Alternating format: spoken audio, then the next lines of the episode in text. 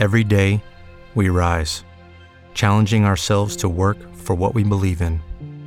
At U.S. Border Patrol, protecting our borders is more than a job, it's a calling. Agents answer the call, working together to keep our country and communities safe. If you're ready for a new mission, join U.S. Border Patrol and go beyond. Learn more at cbp.gov/careers. Bueno, vamos a um, abrir la mañana dialogando con el economista Gustavo Nefa, que está en línea. Gustavo, buen día. Mi nombre es Federico Bondurante. Saludo junto a Sandra Ramos en La Redonda. Un gusto. Gustavo. Gustavo Nefa, buen día. ¿Cómo te va? Muy buenos días. ¿Cómo estás? ¿Todo bien? Todo bien. Muchas gracias por el llamado, Escu- Federico, y gracias, Sandra. ¿eh? No, por favor, gracias por atendernos.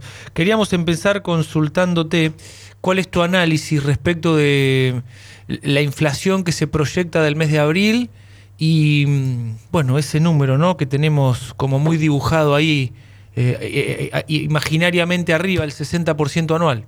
Sí, no digamos dibujado, que, que tenemos un historial que no nos No, favorece. es verdad. Lo, quería- lo que quería decir es que se me representa todo el tiempo, cierro los ojos y veo 60%, 60%, como que lo veo ahí. Mirá, una- lo creo veo, que te vas a quedar corto, eh, pero eso va a depender un poco de, de los ajustes de tarifas que se quieran convalidar. Hay mucha resistencia dentro del propio gobierno, hay mucho fuego amigo por ese lado. Pero supongamos que es un 60%, eh, la inflación de marzo fue horrible, la de abril va a ser muy fea también. La inflación de alimentos eh, está por arriba del 8% al día 20, con lo cual eh, la inflación, por ejemplo, de Bahía Blanca dio arriba del 6,5%. Eh, estamos preparados para un 6,1% y te digo por qué 6,1%, porque hubo un descuento de algunas letras por ahí eh, en el mercado financiero y hay un valor implícito en los bonos ajustables por ser que da 5 6,1% para abril y para mayo 5,7%. Es decir, el mismo mercado se encarga de ajustar, que es el mecanismo perfecto como para poder intentar predecir eh, día a día, y obviamente esa estimación cambia en función de las circunstancias, de los hechos que se van sucediendo día a día, minuto a minuto, como para poder dar una, idea, una idea o una imagen de lo feo que va a ser también el dato de abril. Así que estamos caminando sobre aguas eh, turbulentas. Eh, Mm. El gobierno ha hecho agua en este mm, proceso. Eh, mm, no entiendo bien la, tarea que tiene Feletti, si es eh, para controlar los precios con los viejos instrumentos eh, que, se aplican, que es atacar las causas y no los, los orígenes de la inflación, ¿no? Obviamente metiendo un, un- una prohibición de aumentar los precios o fijando precios máximos o reduciendo las, las eh, exportaciones para permitir una baja del precio en el mercado doméstico. Tiene patas cortas siempre, siempre fue el caso en Argentina. Gustavo, mira, te voy a decir una cosa que está mal. Ayer escuché en, en la radio, en una radio, a un hombre que lo único que sé es que era economista, pero no llegué a enganchar el nombre porque me tuve que bajar del auto. Pero me quedó este concepto.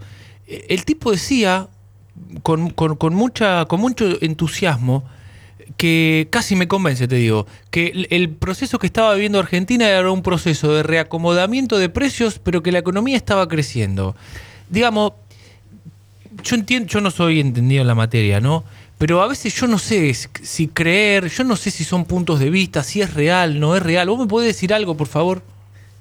Mirá, una cosa es que la economía crezca, otra cosa como la población crece, está el PBI per cápita también, con lo cual uno mira un poco en términos relativos todo, eh, en eh, precios eh, constantes, eh, en precios eh, eh, corrientes, en dólares, en pesos. Hay muchas maneras de, de- de identificar un crecimiento. Lo único que sabemos es que Argentina se ha empobrecido constantemente a lo largo de las últimas décadas. Y el crecimiento que tuvo el año pasado es el rebote de la caída del año 2020, que fue de lo peorcito en Latinoamérica. Obviamente Argentina está muy endeble, con un déficit fiscal enorme, eh, con eh, falta de- de- mm, financiamiento del Banco Central mediante métodos genuinos, es decir, engrosando lo- lo- los dólares vía exportaciones. Y eh, ese rebote del 2020 quizás se refiere a ese dato del 2021, perdón, el rebote del 2021, porque este año no va a venir como un buen año para crecer. La inflación del 60% paraliza a cualquiera cualquier persona que quiera hundir capital y generar trabajo. Ese es el problema. Y mm, vas a tener un primer trimestre con un poquito de crecimiento eh, secuencial respecto al cuarto. El segundo eh, va a estar eh, en caída. Este trimestre va a estar eh, bastante difícil. Eh, y el tercero y cuarto es una incógnita, pero entre puntas vamos a tener un 2022 bastante feo. Eh, no te agarres del crecimiento del 3,2% que dice el REM del Banco Central, las estadísticas de, consenso de las principales consultoras y bancos, porque está el efecto arrastre estadístico. Lo que se llama efecto arrastre estadístico en economía es cuando vos tenés un crecimiento eh, del 2021 muy grande, cuando arrancás el año 2022, obviamente que cualquier comparación que hagas estando ahí arriba, versus el promedio del 2021 te va a dar mejor. Entonces ese 3% es medio mentiroso, medio engañoso, hay que ver el secuencial. Y este año viene preparado para un no crecimiento, te diría. No, no, no, no, estamos creciendo. La capacidad instalada de la, la industria está en el 64%. Hay, hay sectores como autos que apenas están en el 51%. Eh, hay un terrible, eh, eh, una terrible pérdida de poder adquisitivo del salario. este, este, va a ser el quinto año consecutivo si las paritarias no se fijan por arriba del 60%, que obviamente descuento que va a ser así. Gustavo, ¿Guzmán sí o Guzmán no? Mira, no me gusta hablar de, de un colega, menos egresado de la misma universidad, de la Universidad Nacional de La Plata. Eh, Guzmán hace su tarea, eh, lo poco que le dejan hacer, porque en realidad si te fijas lo que hace Guzmán es dentro de un ministerio al cual no tiene injerencia sobre la producción. En Argentina, el ministro de Economía no tiene injerencia sobre la producción porque es Matías Culfas, el, ministro. No tiene injerencia sobre los precios porque hay un, ministerio, una secretaría, perdón, eh, a cargo de, de Feletti que, que, está encargado de eso. No fija las pautas de la energía, además está peleado con el secretario de, Energía, eh, que pidió que se vaya y obviamente el kirchnerismo lo mantiene en su puesto, y tampoco tiene injerencia sobre agricultura. Eh, ahí está Julián Domínguez. Eh, si vos no tenés un ministro de Economía, y no te digo con superpoderes como tenía Caballo en su momento, te digo un ministro de Economía que realmente elabore un plan de crecimiento para Argentina que ataque todos los frentes, que tenga en cuenta todos los frentes, es imposible que tengas resultados positivos. Y menos si del otro lado, enfrente, tenés a un presidente del Banco Central que no ha hecho más que asistir imprimiendo billetes a más no poder en el 2020 y en el 2021 también, cuando se suponía que la, pandemia había eh, terminado, donde hubo una, un desmadre de de, emisión monetaria e incluso con absorción del ELIX para que no haya más inflación todavía e incluso con un, festival de bonos y de endeudamiento público eh, de deudas ajustables por ser, que hoy son una carga enorme. Hoy, por ejemplo, tenés, eh, cuando asumió Alberto Fernández había 18.900 y moneda, millones de dólares de deuda ajustable por ser. ¿Sabés cuánto es hoy? 71 mil millones. Es una, es una locura lo que, ha, lo que ha ocurrido y eso se paga. En algún momento todos estos, estos bonos ajustables por ser, por, por Badlar, que es la, tasa de interés, eh, al subir la inflación, al subir la tasa de interés, cuarta vez que sube en el año, en realidad paraliza la economía y obviamente los inversores y todo. Eh, es una situación mm, complicada con la economía argentina nuevamente y como para no perder la costumbre, ¿no? La economía va pegadita a la política. ¿Cuánto influye esta interna cada vez eh, más visible y creo que cada vez perjudica más a los argentinos que existen en el frente de todos. Sí, eh, yo no soy un analista político, quizás hubieran llamado a alguna persona que tenga más credenciales que yo, simplemente, simplemente hago un análisis eh, como un ciudadano común y veo que en el seno del oficialismo, esta coalición gobernante, están todos peleados. Eh, esto se evidenció a partir de las PASO, obviamente, no, no es novedad, esas cartas, esas, esos reproches. Eh, la escuchamos a Eve Bonafini, escuchamos al Cuervo Larroque. A ver, son todos emisarios de, digamos, de una parte de la coalición que está en desacuerdo con la política económica que lleva el presidente. Eh, no hace más que ponerle palos en la rueda, o sea, pidiéndole la cabeza de Guzmán, creo que eh, están em, eh, demostrando un poco lo, que, lo que necesitan, lo que quieren.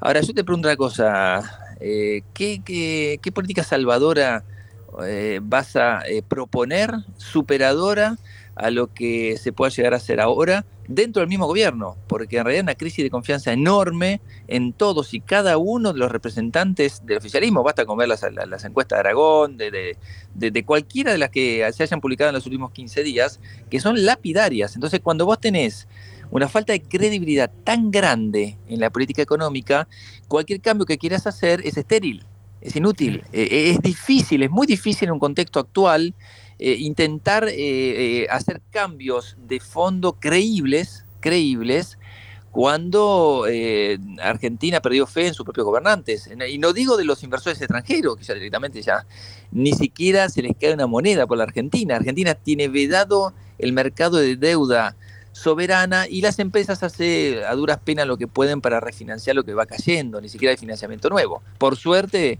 eh, Argentina no es un país endeudado en el sector privado y de ahí que los bonos eh, corporativos, es decir, los bonos de las empresas, tengan paridades muy superiores, muy superiores al gobierno. El problema está en el gobierno y su gasto y su déficit y su inflación. Entonces, en este contexto, ¿esa posibilidad de dolarizar la economía sirve? Yo no soy ni partidario ni rechazo la dolarización, lo que sí sé es que va a ser muy dolorosa si alguien pretende dolarizar la economía argentina, porque tiene que hacer una paridad muy alta. Salvo que venga un, helicóptero y nos llene con 40 mil, 50 mil millones de dólares las arcas del Banco Central, que no va a pasar, vos lo que tenés que hacer es rescatar todos los pesos y entregar dólares a la población. ¿Cómo lo haces? Bueno, de, a, qué paridad?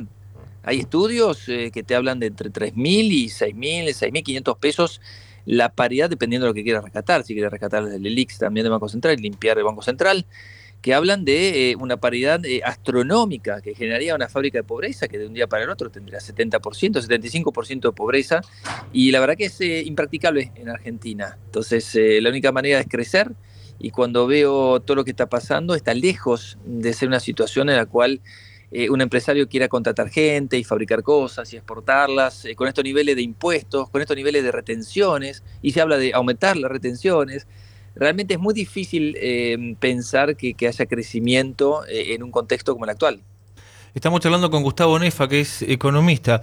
Gustavo, las últimas dos. ¿Una reforma impositiva es posible en Argentina? Claro que sí, se pasa una ley por el Congreso, se aprueba y se realiza. Vos sabés que la estructura de, eh, impositiva de la Argentina es eh, muy regresiva. Es decir, acá hay eh, un impuesto que se le cobra al que compra a la salida de la cancha, como se escuchaba, una Coca-Cola y, el 21% va para el Estado. los autónomos tienen que desembolsar 10 mil, 11 mil pesos por mes como para poder facturar. Los monotributos han estado aumentando considerablemente su, su carga impositiva. Todo eso, agrégale IVA, agrégale eh, ingresos brutos, agregale em, derechos de exportaciones, agregale impuestos. Hay 157 impuestos en Argentina, se han creado 20 impuestos desde que asumió este gobierno. Eh, vamos en el sentido eh, equivocado, claramente, a mi entender, y mm, lo digo por los resultados. Es decir, acá una pandemia en el medio, pero muchos otros países han hecho los deberes a posteriori. Es decir, obviamente el déficit fiscal en algunos casos tiene que existir, como para que pueda haber una recuperación de la economía frente a un shock exógeno, como fue una pandemia. Ahora, si vos sistemáticamente incurrís en eh, un faltante y acumulación de deuda, eh, esto no, no funciona. Eh, hace dos años atrás teníamos 313 mil millones de dólares de deuda, ¿sí? Enorme. Pero la deuda actual es de 370 y pico mil millones de dólares. Le doy la cifra exacta, a ver, 376 mil millones de dólares. Esto fue a marzo del 2022.